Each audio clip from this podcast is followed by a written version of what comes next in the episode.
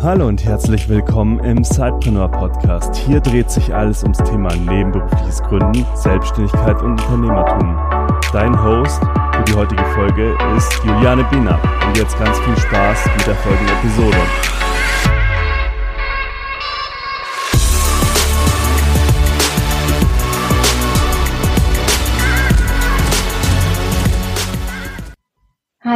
Und herzlich willkommen zu einer neuen Episode des Sidepreneur Podcasts. Wir haben ja oft Interviewpartner in unserer Sonntagsfolge und so habe ich heute jemanden ja sozusagen vor dem Mikrofon, den wir von vor einigen Wochen und Monaten schon einmal im Podcast hatten, zu einem bisschen anderen Thema. Denn der Alex, der hat äh, arbeitet bei Google und hat neben dieser Anstellung auch noch sein eigenes Side-Business Codino gegründet. Vielleicht erinnert sich der ein oder andere an diese Episode. Da ging es um den Baukasten, um eben Kinder leicht programmieren zu lernen. Und inzwischen hat sich bei Alex ja einiges äh, verändert. Ähm, er ist auf Reisen, er ist unterwegs, aber er wird gleich mehr erzählen. Also er ist kein digitaler Nomade, sondern er ist anders auf Reisen, aber dazu wird er gleich mehr erzählen. Und wir werden dann mal tiefer einsteigen, ja, in, in Gründergeschichten aus, ähm, aus den USA und was er da so mitgebracht hat. Aber ich will gar nicht so viel vorweg verraten. Hallo Alex, schön, dass du dir heute die Zeit genommen hast und mal wieder bei uns im Podcast bist umreiß doch mal kurz, wer du bist und was du tust. Hallo Juliane, vielen Dank für die Einladung. Ich freue mich auch sehr, wieder da zu sein. Äh, du hast es schon ganz gut zusammengefasst. Ähm, ich arbeite aktuell als Global Product Lead bei Google in San Francisco, also nicht mehr in meiner alten Rolle bei Google in Berlin, sondern ich bin ähm, über den großen Teich nach San Francisco gegangen. Und in der Rolle verantworte ich die Entwicklung von Produktinnovationen von Google im Bereich Mobile Apps, äh, bevor ich in Silicon Valley gewechselt bin, äh, hast du eben schon angedeutet, war ich Projektmanager bei Google in Berlin und auch ein Zeitpreneur. Du hast es angedeutet, mit Codino haben wir die, haben wir Baukästen hergestellt. Äh, wir nennen es das Lego für Programmierkenntnisse, mit denen jeder relativ leicht programmieren lernen kann. Ja, mit dem Konzept und dem Unternehmen eine ganze Menge an Preisen gewonnen und waren auch ganz erfolgreich am Markt. Wir statten zum Beispiel ähm, in zwölf von 16 Bundesländern Schulen mit unseren Kids aus. Und wir waren auch kurz davor, das Ganze Vollzeit zu machen. Aber äh, dann, wie das Leben manchmal spielt, ähm, habe ich dann ein Angebot bekommen von, von Google, in, in meine jetzige Rolle zu wechseln als Global Product Lead. Und ähm, das Angebot konnte ich dann nicht, äh, nicht ausschlagen und bin dann mit der, mit der Familie nach San Francisco gewechselt. Ich habe den Gründergeist aber immer noch in mir aus, aus, aus Codino-Zeiten ähm, und äh, ich habe mir jetzt eine neue Art gesucht, wie, wie ich das in Silicon Valley machen kann, also ein neues Sidepreneur-Projekt. Deshalb habe ich Digital Optimisten gegründet äh, und das ist ein Podcast, den ich, in dem ich die Elon Musk und Mark Zuckerbergs von morgen sprechen will, bevor sie mit ihren Ideen berühmt werden. Wow, eine super Idee. Und da steigen wir auch gleich äh, tiefer ein. Mich würde tatsächlich aber nochmal interessieren, hm, hört sich ja wahnsinnig toll an, auch wie sich äh, dein Zeitprojekt Codino entwickelt hat über die letzten äh, Monate. Denn ich kann mich erinnern, als wir damals gesprochen haben, wart ihr ja nicht mehr ganz am Anfang, aber auch noch nicht äh, so weit vorangeschritten. Nun würde mich natürlich interessieren, also ich kann total verstehen, dass wenn, wenn man so ein Angebot bekommt, mal ans andere Ende der Welt auch äh, zu gehen, um dort zu leben und zu arbeiten, dass man diese Chance ergreift. Was ist nun mit Codino? Wie geht es da weiter? Du hattest ja einen Mit Mitgründer ja, richtig, genau. Also ich bin dem Mitgründer Stefan sehr dankbar. Er hat äh, in den letzten zwei Jahren ein bisschen die, die, die Initiative übernommen und ein bisschen mehr gemacht als ich, als mein Fair Share wäre. Also Codino läuft und auch sehr erfolgreich. Wir arbeiten weiter mit Schulen zusammen. Mhm. Wir haben, ähm, ich sag mal, durch meinen Wechsel mussten wir jetzt die, äh, die, die neuen Produkte, die wir auf den Markt bringen, die Roadmap hat sich etwas verlangsamt aber wir verkaufen weiter unsere Programmierbaukästen und ähm, entwickeln auch die eine oder andere Sache neu. Und da bin ich auch sehr ähm, ja, gespannt, was in den nächsten Jahren damit passieren wird. Denn ich glaube immer noch daran, dass der Markt für einen einfachen Zugang, spielerisch programmieren zu lernen, der ist super interessant. Und mir persönlich äh, macht es auch großen Spaß, denn ich finde, jeder, der mit Codino programmieren lernen kann, ist oder programmieren lernt oder ein Interesse für Programmierung entdeckt, das finde ich ähm, auch gesellschaftlich einen, schönen Wert, ja, das ähm, und eine schöne Fähigkeit, die, die glaube ich äh, für viel, also vor allem für Jugendliche, im Laufe des Lebens sicherlich nützlich sein wird. Also hast du dort schon auch immer noch so deine Finger mit im Spiel, auch wenn du jetzt eben in den USA lebst? Ja, genau. Also wir machen es zusammen ähm, und das mache ich durchaus weiter. Ähm, und wie gesagt, wir, ich glaube, dass, ähm, dass, äh, dass Stefan gerade so ein bisschen den Hut aufhat, was, was mhm. Produktinnovation angeht. Ich glaube, ähm, irgendwann schalte ich mich da bestimmt auch wieder äh, mehr ein. Dann lass uns jetzt gerne mal über deinen Podcast sprechen und über deine Idee, die Elon Musks und Mark Zuckerbergs von morgen zu interviewen. Ähm, erzähl mal ein bisschen über dieses neue Projekt. Ja, gerne. Also wie gesagt, der Podcast heißt Digitale Optimisten und äh, damit meine ich die Gründer, die ganz große Ideen haben und eigentlich ja die Welt von morgen verändern wollen.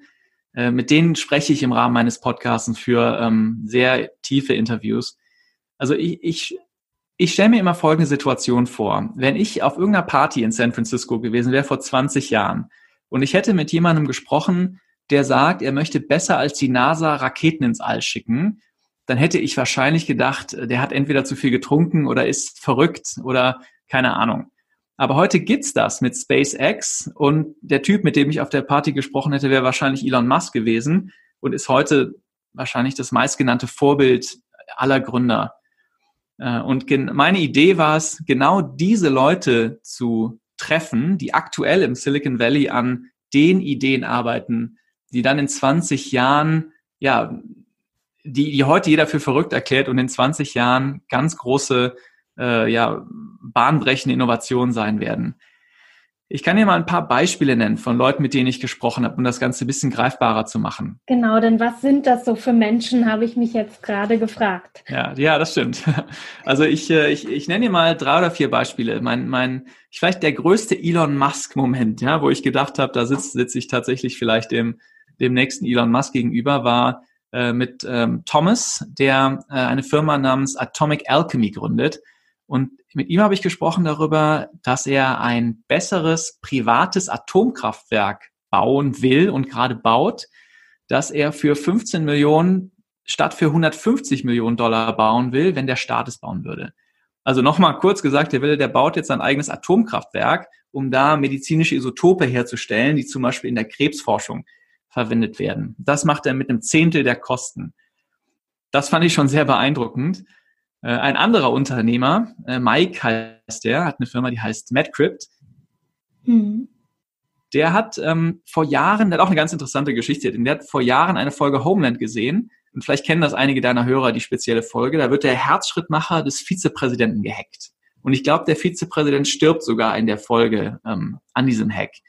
Er hat die Folge gesehen und hat erst gedacht, was ist das für ein Quatsch? Aber dann hat er, sich in das Thema eingearbeitet und festgestellt, dass das ein Riesenmarkt sein könnte. Denn in den letzten Jahren sind medizinische Geräte durch Internet of Things und ähm, ja, sind ans Internet angeschlossen worden. Aber niemand hat sich über Cybersecurity Gedanken gemacht. Und genau diese Schnittstelle aus medizinische Geräte und Cybersecurity, die hat er besetzt, inspiriert von der Folge Homeland und hat jetzt ein Millionenunternehmen äh, daraus gemacht. Und vielleicht noch ein drittes Beispiel, was ich auch toll fand, war, ich habe mit, äh, mit Rob gesprochen von einer Firma, die Prometheus heißt. Und er will, er hat das Ziel, CO2 aus der Atmosphäre anzusaugen und zu verarbeiten und in Treibstoff zu verwandeln. Also der wahrscheinlich der Traum von, ähm, von jedem, der sich um die Umwelt sorgt, ja, denn das wäre ein, ein wirklich klimaneutrales Auto, denn es würde das CO2 aus der Luft anziehen und in Treibstoff verwandelt, um es dann wieder zu ähm, ver verbrauchen. Also ein, ein direkter Kreislauf, so ein bisschen was wie ein Perpetuum mobile. Und auch ein ganz großes Ziel, ja, um ganz große gesellschaftliche Fragen hm, auch zu lösen. Mhm. Und mit, ich habe noch mit viel mehr Gründern gesprochen, aber was die alle eint, ist der der große Wunsch, die gro den großen Markt, die große, die große gesellschaftliche Veränderung und den großen Markt zu erschließen. Mhm. Also schon Menschen, die eben groß denken, äh, was auch momentan vielleicht eben, wie du auch schon sagtest, so jenseits unserer Vorstellungskraft ist und wir sagen, hey, der hat wohl wahrscheinlich zu viel getrunken und die aber eben große Visionen haben, großes Ziel. Ja, ja, also da, das stimmt. Das war mein Ziel. Also ich glaube, dass in der Natur dieser der Vorhaben ist auch die natürlich die Natur des Scheiterns. Das kann natürlich auch schiefgehen. Mhm. Aber ich glaube, die woran all diese Gründer glauben, und deshalb habe ich den Podcast auch digitale Optimisten genannt, ist der Optimismus, dass wir durch technologische Veränderungen die Probleme lösen können, die technologische Veränderungen erst auch mit sich gebracht haben, zum Beispiel der CO2-Ausstoß. Mhm. Ähm, und das finde ich super interessant und ich, ich lade jeden Hörer ein, auch äh, seine und ihre eigene Meinung zu bilden, ob das jetzt ein, eine Utopie ist oder ob das ein, ein riesiger Markt ist. Aber das ist das, was mich so begeistert ähm, ja, an diesen Gesprächen. Hm. Jetzt bin ich ja äh, eine Frau und habe gern auch immer äh, ja, Interviewpartnerin in meinen Podcast, beziehungsweise sehe gern auch immer Beispiele äh, von Frauen, wie, welche Ideen die so verfolgen. Jetzt höre ich raus, du hast drei Beispiele genannt, äh, drei ähm, von drei Männern. Äh, ich vermute, dass die Gründerszene auch dort im Silicon Valley eher männerdominiert ist. Ja, also ich jetzt vielleicht zu deinem ersten Punkt. Mir mir ist auch sehr wichtig, dass ich dass ich nicht nur Männer interviewe. Ich habe auch mit ganz tollen Gründerinnen gesprochen, die auch genauso große Ideen haben. Also das war jetzt ähm, das war jetzt nur Zufall, dass ich drei Männer genannt habe. Mhm. Ich habe zum Beispiel mit äh, mit einer deutschen Gründerin gesprochen, Hanna. Sie ähm, sie hat das Problem erkannt, dass durch den demografischen Wandel in Industrieländern Fachkräfte ähm, knapp werden. Ist ja auch keine neue Erkenntnis, aber ihre technologische Antwort darauf ist neu, denn ähm, sie baut eine Art ähm, Portal oder ja, in einer Art Portal, mit dem man International Relocation machen kann. Also Fachkräfte von A nach B, von Länd über Ländergrenzen hinweg viel einfacher vermitteln und ähm, gewinnen kann als Arbeitnehmer. Also auch ein Riesenmarkt, äh, den Hanna auch gerade ähm, auch in Silicon Valley gerade ähm, prüft und auch schon expandiert in andere Märkte nach Kanada und in die USA. Mhm. Ähm, dann habe ich noch mit, mit Cadron gesprochen, die das bessere LinkedIn für, für Frauen ähm, entwickelt. Denn du hast ja eingeleitet mit, mit Chancengleichheit zwischen Männern und Frauen, deine Frage. Und sie hat das auch erkannt, dass, dass dass der Gründer oder dass die Gründerszene im Silicon Valley ist tatsächlich ein bisschen stärker männlich geprägt und dass das auch ein paar Verwerfungen für, für die Entwicklungsmöglichkeiten von Frauen im Silicon Valley mit sich bringt. Das ist ihre, ähm, ihre Analyse des Problems und sie baut daraufhin ein, ein Netzwerk, ich nenne es mal das bessere LinkedIn für Frauen in Tech, was mhm. Frauen dabei helfen soll, sie, ja, sich gegenseitig zu unterstützen, und ähm, aus dieser Situation eigentlich eine, eine, ja, eine, eine Gelegenheit zu machen, eine Chance zu machen. Mhm. Ja, schön, dass du diese Beispiele jetzt auch nochmal äh, mitgebracht hast, sodass man eben nicht so dieses, äh, diesen eindimensionalen Blick darauf halt einfach hat und das Gefühl hat, da, äh, ja, die Gründerszene im Silicon Valley ist zu 90 Prozent äh, männlich. Ja, also ich glaube, ich kann dir die Prozentzahl gar nicht nennen. In meinem Podcast versuche ich zumindest einen 60, 40 oder 70, 30, aber es ist schon so, dass äh, vor allem, wenn du dir die auch die, die Listen anschaust von, von Geld, das an, an, an welches Geschlecht, an welche Gründer, an welches, welches Geschlecht haben die Gründer, äh, die Funding bekommen von großen, ähm, großen Venture Capital Firmen, dann ist das tatsächlich schon stärker männlich geprägt. Aber mir ist zum Beispiel wichtig, also eine Idee und, und Tatendrang und, und Optimismus, das ist nicht geschlechterspezifisch, das ist unabhängig vom Geschlecht und äh, das, das sieht man auch in meinem Podcast, das ist auch das ist unabhängig von Herkunft, Nationalität und Geschlecht, mhm. dass jeder ähm, dass jeder eigentlich eine tolle Idee haben kann und mit der auch ähm, durchstarten kann. Cool, da werde ich auf jeden Fall auch mal reinhören in deinen Podcast und wir verlinken natürlich dann auch deinen Podcast in den Show Notes. Wie kann ich mir denn das vorstellen? Du hast jetzt von den zwei Frauen gesprochen, von den drei Männern, die tolle Ideen haben. Ähm, ich versuche gerade so ein bisschen ein Bild von diesen Gründerpersönlichkeiten vor, mir vor Augen zu führen. Kannst du da was sagen? Wie alt sind die? Äh, aus welchem Umfeld kommen die? Ich stelle ja. mir jetzt da gerade äh, ganz junge, hippe Menschen vor. Ist das wirklich so? Ja, das ist eine tolle Frage, weil ich glaube, das ist auch eine der Erkenntnisse, die ich gewonnen habe aus, aus meinen Interviews, ist, dass es gerade nicht mehr die, weißt du, die Stereotypen Hoodie-tragenden Uni-Abbrecher sind, weißt du, die wie in ähm, wie Mark Zuckerberg aus Harvard, Dropouts aus Harvard sind und dann ihre tolle Idee entwickeln und damit ganz ganz reich und ganz groß werden, sondern meine Interviewpartner waren eigentlich alle Anfang oder Mitte 30, die im Vorfeld schon einen klaren Karrierepfad hatten und die vor allem aus ihrer Expertise heraus gegründet haben und mit ihren und ganz vielfältige Blicke auf die Welt haben. Äh, beispielsweise, ich habe dir eben schon das Beispiel von Mike genannt, von MadCrypt. Das war das Beispiel, der die Folge Homeland gesehen hat und dann Cyber Security für Medizintechnik baut. Er ist eigentlich Physiklehrer und hat eigentlich einen ganz anderen Background. Ja? Äh, Thomas äh, von Atomic Alchemy, das ist der mit dem Atomreaktor, mhm. der hat jahrelang an einem der größten Forschungsatomreaktoren der USA gearbeitet und hat sich durch diese Arbeit und durch seine Karriere, die er da hatte, ähm, einen kleinen, ich nenne es mal X-Faktor herausgearbeitet, also einen kleinen Startvorteil, äh, den er anderen voraus hatte, die jetzt vielleicht gerade erst von der Uni kommen. Er wusste nämlich, äh, hier als kleine Randnotiz, dass es nur noch sechs Atomreaktoren weltweit gibt, die diese medizinischen Isotope für die Krebsforschung herstellen und die alle abgeschaltet werden. Und daraus hat er dann seinen Business Case entwickelt und hatte dann natürlich eine ganz, ganz, äh, eine, eine sehr starke Botschaft, um auch ähm, Risikokapitalgeber zu überzeugen, in sich zu investieren. Ein anderer Aspekt, also du hast jetzt schon den Aspekt angesprochen, wer gründet. Ein anderer Aspekt ähm, ist auch, was wird gegründet. Ähm, da hat jetzt eben schon ein bisschen was angedeutet, aber ich habe beobachtet, dass gesellschaftliche Themen sehr stark in den Mittelpunkt rücken und auch vielleicht viel stärker als zuvor mit Wagniskapital ausgestattet werden. Ich hatte dir jetzt eingangs schon zwei Beispiele genannt, äh, zum Beispiel Cadrin mit dem LinkedIn für Frauen. Klar, das ist natürlich ein, ähm, ein, eine Antwort auf ein gesellschaftliches ähm, ja, Herausforderung der Teilhabe und der, ähm, der Geschlechtergerechtigkeit. Und der andere Gründer Rob mit dem ähm, CO2 aus der Luft, der geht natürlich voll auf das Thema äh, Green Energy und ähm, ja, äh, und will CO2 aus der Atmosphäre saugen, was ja ein, ich glaube, ähm, ein sehr, ja, ein sehr wichtiges und auch gerade sehr aktuelles Thema ist. Mhm.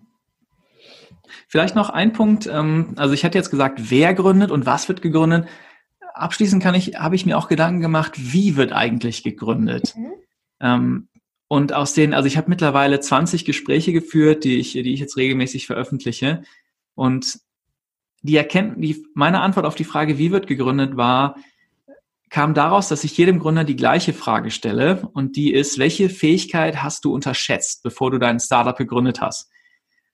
Und fast ausnahmslos sagen alle, dass es Storytelling ist.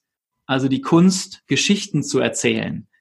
Denn mhm. die Gründer beschreiben es alle als eine Art Überlebenskampf, äh, Kunden, Investoren und Mitarbeiter zu finden, und das geht halt nur, wenn man vielleicht die Grenzen verschieben kann zwischen dem, was heute wahr ist und dem, was morgen wahr sein wird, sozusagen. Mhm. Und da ähm, habe ich mit fast ausnahmslos jedem Gründer gesprochen, wie, wie sie diese Geschichten erzählen und die Zukunft, also die Welt von morgen, vielleicht äh, etwas ja, deutlicher darstellen können, damit man auch daran glauben kann, dass wir tatsächlich in diese Welt gehen.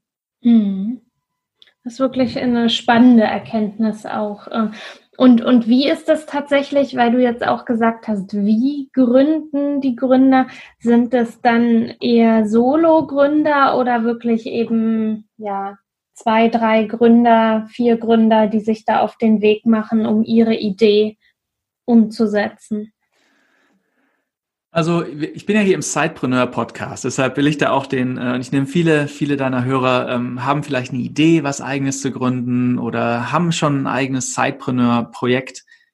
Äh, ich glaube, die viele, ich habe, also ich habe ja gesagt, die meisten Leute starten nicht in der Uni, die zumindest die ich interviewt habe, mhm. und fangen dann an, äh, sofort gehen voll auf 100, sondern viele haben erfolgreiche oder sind in einer erfolgreichen Karriere. Das heißt, die ersten Hypothesen, die Sie haben, zum Beispiel es gibt einen Markt für irgendwas oder das Kundenbedürfnis X ist nicht richtig ähm, bedient, das testen Sie häufig in Ihrer Rolle, in Ihrer aktuellen Rolle und lassen kleine Testballons starten. Und dann treffen Sie irgendwann die große Entscheidung, ähm, ja, das Ganze groß zu machen. Äh, es gibt aber zu deiner Frage nach dem, nach dem Setup, das ist natürlich sehr verschieden, aber die meisten Gründer, sobald sie dann die Entscheidung treffen, dass das ein großer Markt ist, dass sie damit auch ähm, Geld einsammeln können und, und die Idee auf, auf solide Beine stellen können, dann wird einfach Expertise gebraucht und ähm, also einige Leute sind zum Beispiel sehr technisch, die brauchen dann eher jemanden auf der Business-Seite, andere, bei anderen ist es genau andersrum. Ähm, und dann holen die sich auch mit dem Wagniskapital, was häufig so der der erste Initiator ist, die erste Initialzündung ist, ähm, ein bisschen Geld in der Kriegskasse zu haben, dann holen sich die Leute meistens sehr schnell die Expertise rein. Wie gehen so die Gründer in den USA also mit dem Scheitern um? Also ich höre immer, oder gerade wir hier in, in Deutschland haben ja sehr viel Angst vom Scheitern, davor Fehler zu machen und äh, höre da auch immer wieder, dass das in den USA ganz anders ist. Wie gingen so deine Interviewpartner mit dem Thema um? Und was sind so die, die größten Fuck-ups, die du so gehört hast?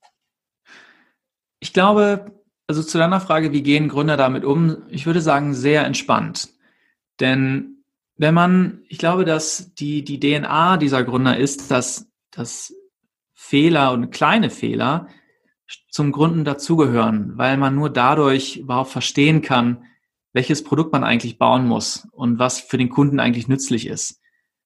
Ähm, ich thematisiere mit den Gründern ein äh, bisschen stärker, wie sie sich die Zukunft vorstellen, wie ihre Produkte da reinpassen und was sie tun, um das bestmögliche Produkt zu bauen und zum Beispiel auch, wie sie auch eine Go-to-Market-Strategie bauen, also wie sie die Kunden gewinnen, die sie da, die sie glauben zu erreichen. Und im Zuge dessen passieren sehr viele, sehr viele kleine Fehler, die aber, die, die aber gar nicht negativ sind, sondern eigentlich Teil des Ganzen sind, um, um auf den richtigen Weg zu kommen. Aber ich habe, ich kann dir noch eine interessante Geschichte erzählen, weil du, weil du jetzt konkret auf die Fuck, es ist kein richtiger Fuck-up, das, das wäre vielleicht zu hoch gegriffen. Mhm. Aber ähm, ich habe, ich habe hier, ich habe schon mit, ich habe schon Mike erwähnt, der, der die Cyber Security für Medizintechnik baut. Mhm. Und er hat mir gesagt, er hat nämlich zuerst, bevor er jetzt seine aktuelle Firma aufgebaut hat, hat er mir, hat er schon eine andere Firma gegründet. Und er hat mir gesagt, äh, dass, dass es der gleiche Aufwand ist, an, Sch äh, an Schweiß und Tränen eine, ein 15 Millionen Startup zu gründen oder ein 15 Milliarden Startup zu bauen. Mhm. Mit seiner ersten Firma hat er, äh, hat er eigentlich die 15 Millionen Firma gebaut, was eigentlich auch schon ein Riesen, äh, eine Riesenleistung ist, wenn du mich fragst. Aber er hat ja. gesagt, er hat, die, die Firma hätte maximal 15 Millionen Dollar Umsatz machen können. Er hatte aber genauso viel Schweiß und Tränen, wie er jetzt hat mit seiner aktuellen Firma, für die er aber 15 Milliarden als, als, als Markt sieht. Hm. Jetzt ist das natürlich ein, ähm, ein, ein, ein ja, sehr großdenkender Mensch, ja, und 15 Milliarden, die ist, ist ein riesiger Markt. Aber ich glaube, dass das zugrunde liegende, was da drunter geht, unabhängig von den Zahlen ist, wenn man sich entscheidet, was zu machen, dann sollte man lieber gleich das ganz Große machen, weil so groß ist der Unterschied laut Mike mhm. nicht, ja, zwischen den beiden, ähm, zwischen den beiden. Und wenn man es schafft, dann hat man ein viel größeres Marktpotenzial. Also auf jeden Fall äh, ja eine eine spannende ähm, Geschichte und ich kann das mir gut vorstellen. Denn tatsächlich auch jetzt, wenn es darum geht, ein Zeitbusiness zu gründen, wo man vielleicht erstmal wenig Kapital benötigt, äh, weil man eben ja zum Beispiel seine Expertise als Speaker, als Berater oder so erstmal als Side-Business ähm, umsetzt. Ich glaube, so diesen ersten Schritt zu machen, der ist da genauso schwer, eben wie du sagst, als wenn man eben ein Unternehmen gründet und dann noch einen Kredit aufnimmt und Lagerflächen anmietet und so weiter und so fort. Ja, ich glaube, vielleicht da der, der, der Unterschied hier ist, dass viele, die, die nebenbei anfangen, die gehen dann sehr stark auf das Modell, ich brauche externes Geld. Und zwar durch äh, Risikokapital, durch Seed Funding, ähm, um die Idee groß zu machen. Und viele sehen auch ganz operativ, wie sie ihr, ihr Startup gründen. Es gibt ein, es gibt ein MVP, also ein, ein, das kleinstmögliche Produkt, was man bauen kann, um den Markt zu testen, ob das ankommt. Es gibt auch ein Technical MVP, also ob man das technisch überhaupt hinbekommt, ähm, das etwas zu bauen. Aber es gibt auch ein Financial MVP für viele Startups in den USA. Das, der heißt schlicht und ergreifend, kriege ich Geld für diese Idee? Hm. Ähm, denn das ist so ein bisschen wie der, der Treibstoff, der viele Startups antreibt. Ähm, und das ist genauso eine Frage in dem Gründungsprozess vieler, vieler Startups, mit denen ich gesprochen habe, ob sie auch Geld bekommen von, von ob das gerade ein heißes Thema ist bei, bei Wagniskapitalgebern, um ihr, ihr Startup groß zu machen. Hm.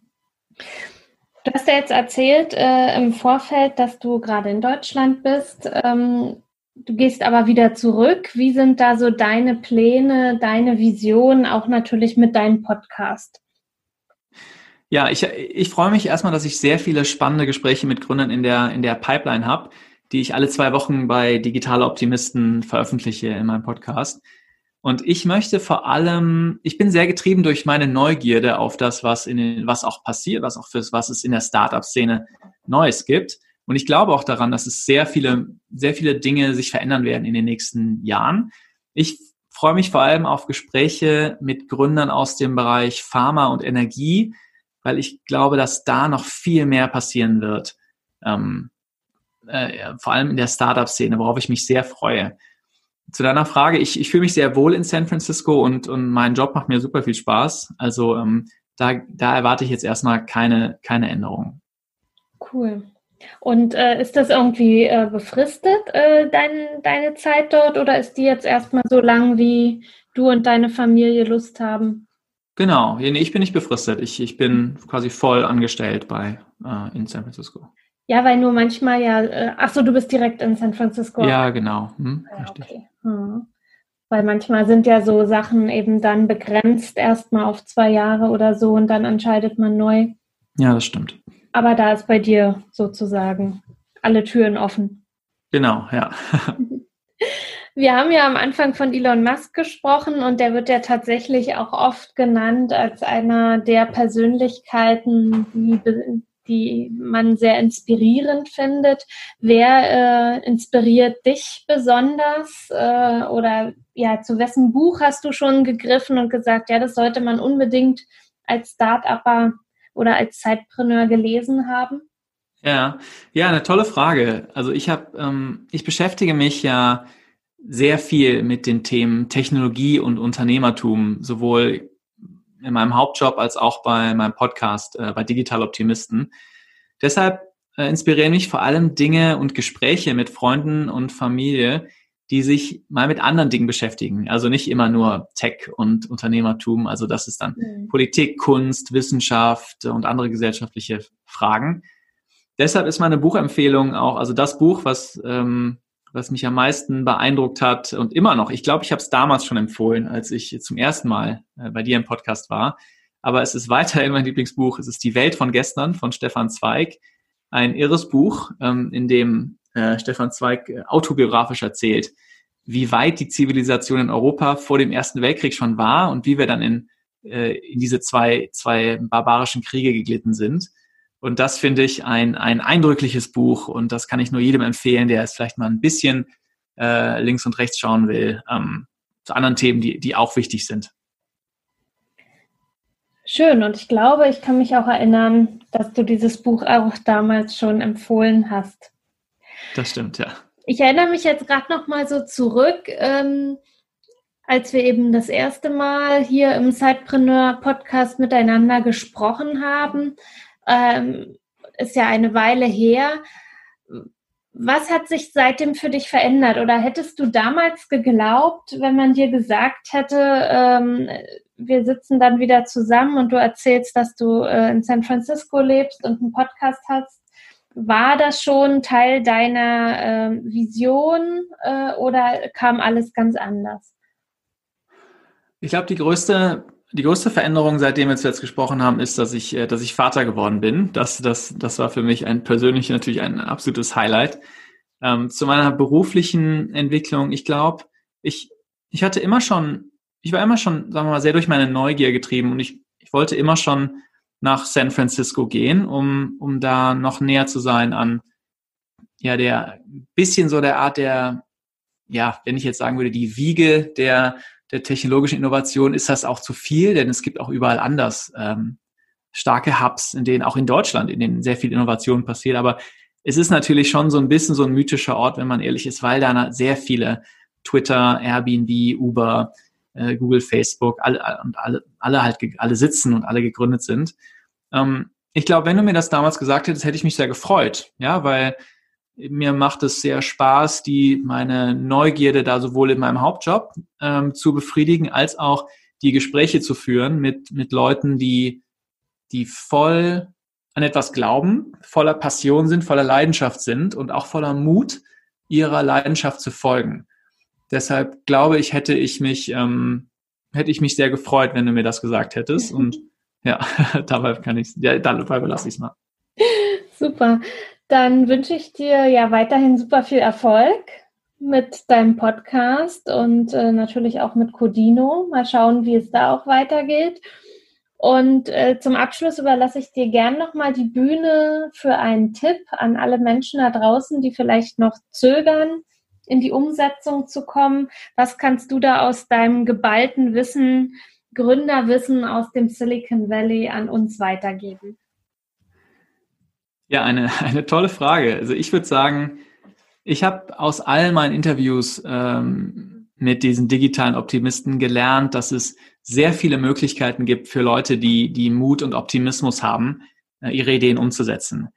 Was mich motiviert, ist der Gedanke, wenn vor 30 Jahren meine Eltern eine Idee gehabt hätten und einen Kunden hätten gewinnen wollen für diese Idee, egal, unabhängig was die Idee jetzt war, ist es fast ähm, fehlt mir vielleicht ein bisschen auch die Fantasie, mir vorzustellen, wie man Marketing gemacht hätte. Also hätte ich dann einen Fußballverein gesponsert, in den gelben Seiten, ähm, Radiowerbung, weiß ich nicht, ob das zu teuer gewesen wäre, aber wie hätte ich eigentlich eine Idee mal getestet? Und heutzutage, dadurch, dass auch Serverkosten viel geringer sind, eine Webseite sich, man einfach relativ einfach eine Website bauen kann, digitales Marketing kann man, ähm, kann man sehr gezielt einsetzen, ist es eine, ein toller, toller Zeitpunkt, um sich auszuprobieren, wenn man so eine Leidenschaft hat. Ähm, deshalb glaube ich schon, dass es, ähm, dass es ein toller Zeitpunkt ist, mhm. aktuell mal auf sich zu hören und vielleicht auch den mal den Mut zu haben, mal ein Wochenende mehr zu investieren in eine Idee, die man hat und dann mal zu schauen, was sich daraus ergibt. Also ein total guter Punkt und auch nochmal so ein toller Anstoß, finde ich, äh, zu sagen, wie hätte ich Marketing vor 30 Jahren gemacht? Heute haben wir so viele Möglichkeiten, auf relativ kurzen äh, Wege und mit einem schmalen Geldbeutel Dinge zu testen. Und tatsächlich hat auch in einem der letzten Interviews ähm, mein Interviewpartner auch gesagt, Gründen war noch nie so einfach wie heute, als er damals mit 16 gegründet hat. Da war das alles noch viel schwieriger, auch von der Bürokratie her. Und jetzt nochmal auch mit dem Punkt, was du bringst, und da hast du ja absolut recht, wie einfach Marketing heute eigentlich möglich ist. Ähm, ja, steht uns da so viel offen und äh, es macht wirklich Sinn, einfach mal loszugehen und zu testen. In diesem Sinne wünsche ich euch da draußen ganz viel Inspiration und vielleicht haben wir euch den ein oder anderen Anstoß gegeben, ähm, ja, mal darüber nachzudenken, wie ihr eure Idee, die ihr in euch tragt, in die Umsetzung bringt. Und wenn ihr Fragen habt, dann stellt ihr uns natürlich immer gerne. Ihr könnt gerne an info@zeitpreneur.de schreiben oder auch in unsere Facebook-Community kommen. Und dann können wir uns auch dort austauschen. Und nun wünsche ich euch einen guten Start in die neue Woche. Bis zum nächsten Mal. Tschüss